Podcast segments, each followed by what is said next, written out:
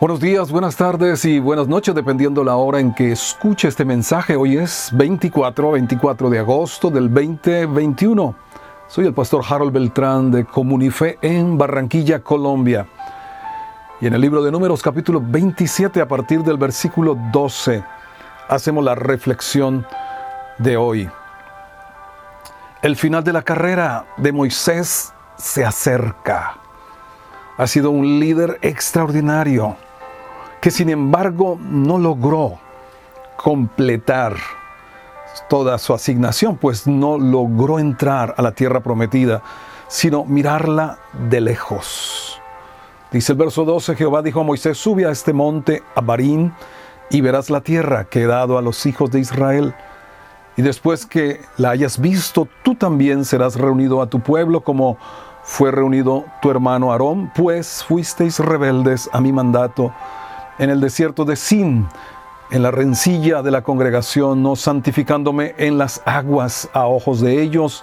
Estas son las aguas de la rencilla de Cades en el desierto de Sin. Ese episodio lo consideramos en el capítulo 20 de este mismo libro de números, cómo Dios le dijo a Moisés cuando el pueblo murmuró y se quejó porque no tenía agua, Dios le dijo a Moisés, habla a la roca. Pero Moisés, enojado allí, golpeó dos veces la roca. Ahora ya había sido golpeada anteriormente. Y recuerde que 1 Corintios 10 dice que la roca que lo seguía era Cristo. Ya fue golpeada la roca la primera vez. Y esto nos habla de la cruz, donde Dios golpeó a su Hijo, lo castigó para que nosotros pudiéramos ser entonces redimidos por su sangre. Moisés debía hablarle a la roca en la segunda ocasión para que el agua fluyera. Esto nos hace pensar, nosotros no podemos seguir golpeando a Jesús. Cuando lo hacemos, cuando pecamos deliberadamente, intencionalmente. Es como si volviéramos a crucificar al Señor de Gloria, como dice el libro de los Hebreos. Ahora Jesús dijo en el Evangelio, al que más se le da, más se le demandará. Y en el libro de Eclesiastés, capítulo 10, verso 1, Salomón dijo, las moscas muertas hacen heder y dar mal olor al perfume del perfumista, hace una pequeña locura al que es considerado como sabio y honorable personas que tienen mayor influencia, mayor autoridad, pues también sus acciones tendrán una mayor trascendencia, una pequeña locura, pero alguien que es estimado sabio y honorable tendrá mucho más impacto que esa pequeña locura hecha por cualquier otra persona. Eso fue lo que sucedió aquí. Ahora, Moisés no intenta hacer que Dios le ayude, que revierta eh, la decisión que tiene, que le dé otro chance. No. Verso 16. Entonces respondió Moisés diciendo, ponga Jehová, Dios de los ejércitos, de toda carne, un varón sobre la congregación, que salga delante de ellos y que entre delante de ellos, que los saque y los introduzca para que la congregación de Jehová no sea como ovejas sin pastor. ¡Wow! ¡Qué ejemplo! Está pensando no en él, Moisés, sino en la congregación de Dios, en el bien de los demás. Ese es un pensamiento cristocéntrico, según lo encontramos en Filipenses capítulo 2.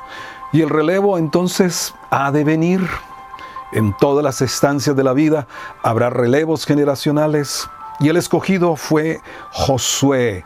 Aquí el Señor le dice, verso 18, dijo Jehová a Moisés, toma a Josué, hijo de Nun, varón en el cual hay espíritu, y pondrás tu mano sobre él, y lo pondrás delante del sacerdote Eleazar, delante de toda la congregación, y le darás el cargo en presencia de ellos, y pondrás de tu dignidad sobre él, para que toda la congregación de los hijos de Israel le obedezca.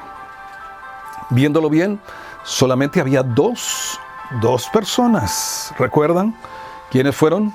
En el capítulo anterior, el 26, a partir del versículo 63, nos habla que solo, solo estaban habilitados Caleb y Josué.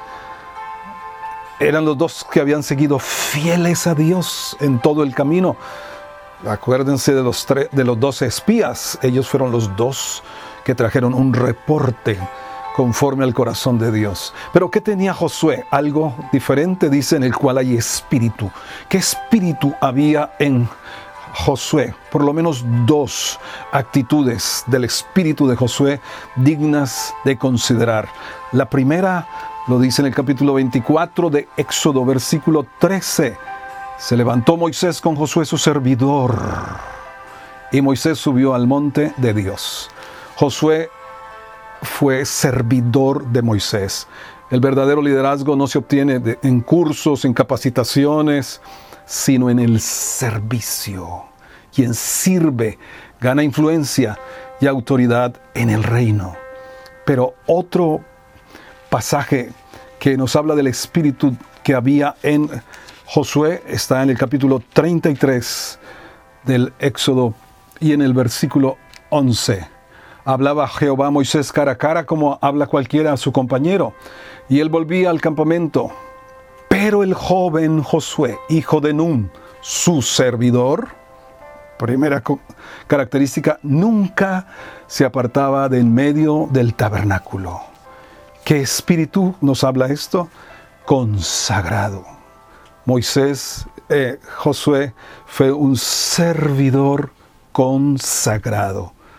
Y los consagrados, dice Deuteronomio 33, 3, los consagrados están en la mano de Dios. Ellos siguen fieles en sus pasos, reciben dirección de Dios. Oro para que el espíritu de servidor, de servicio, se encarne profundamente en ti como un seguidor de Jesús y que el espíritu de consagración de dedicación a Dios y a sus propósitos también se arraigue en tu vida, en Cristo Jesús. Amen.